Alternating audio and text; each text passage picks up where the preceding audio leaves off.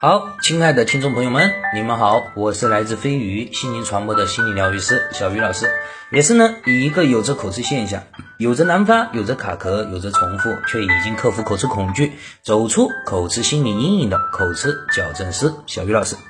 那么我们啊，前面我们说过口吃到底是什么？口吃到底是一种什么病？它跟口吃病相不相同啊？小鱼已经解，小鱼已经以特别直白、特别的白话来说明了啊，大家都可以听得懂的。那么呢，今天我们就来说一说口吃病啊，它的本质、它的专业术语，我们应该怎么样形容？应该怎么样去正确的了解我们口吃产生是一个什么样的过程？首先啊。大家首先要明白，不管你是不是口吃病患者，不管你是轻度的、重度的啊，只要你不是生理现象，不是天生的就有说话的发音障碍的话，我们的口吃病患者其实都是脑部功能健全、智力发育正常、发音器官也非常完整的人。但是为什么我们说话会出现口吃呢？其实我们应该清楚啊，神经系统是机体活动的指挥者和调节者。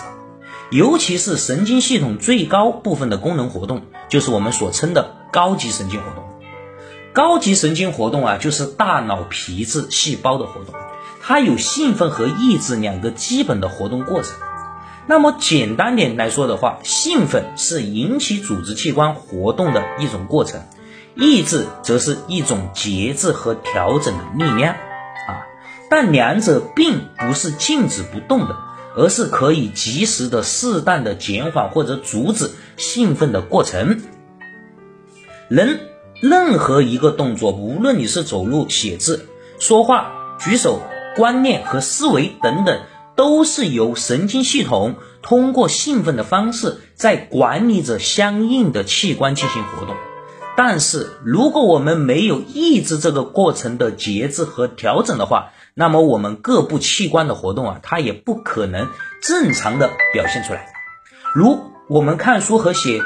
字的时候，必须抑制其他的活动，比如说手打弯曲啊，腿要跳，这些等等，才能让我们安静的坐下来，完成看书和写字的这个活动。啊，我们再比如向左弯腰以及向右伸手的话。都是啊，左侧的腰部肌肉在中枢神经发生兴奋并发出冲动，导致我们的神经传出指令啊，左部弯腰。但是我们右部呢，就必须进入中枢神经的抑制状态，所以才能让我们左部弯腰啊。说话其实也是一个非常复杂的活动过程罢了。我们为了产生气流，我们的肺、气管、胸。胸廓以及膈肌及腹部前前臂的肌肉都要发生运动。为了发出声音啊，声门和声带也必须保持适当的位置。为了使我们声音洪亮和婉转，我们则需要通过鼻、口、咽喉以及肺和气管给予共鸣。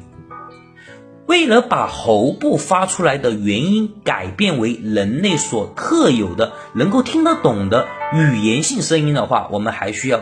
依赖我们的舌头、嘴唇、牙齿、下颚、软腭等动作来配合。所以说，我们说话的动作就是依靠这些呼吸和发音器官以及我们五官密切的联系和紧密的配合才行。那么。这些活动都是由于它跟我们中枢神经啊，通过兴奋和抑制两个过程在错综交织进行调节而完成的，其中不允许有丝毫的不协调啊。所以，我们经常说，哎呀，为什么别人说话很流利，别人怎么样怎么样？其实我们每个人啊，都他就跟我们走路，就跟我们平时走路一样。虽然说看似很简单，但是它是经过很很多种调节以及互相配合，我们身体各部分器官进行配合，我们才能完成的这一项。但是呢，因为我们心理阴影，因为我们对恐惧，我们对口吃恐惧的情绪化、敏感化，以及对他的害怕、恐惧这种情绪，这种这种反射的潜意识条件，导致我们有很多种生理现象以及我们情绪上的反应，会干扰我们正常说话的这个节奏，会干扰我们正常说话的这一系列循环的活动，所以导致他们不配合、不协调，所以我们就出现了口吃。口吃矫正，请联系小鱼老师微信。xykc 二零二零三八或幺九八九八八零九八六三，相信小鱼，也给自己一次成长蜕变的机会。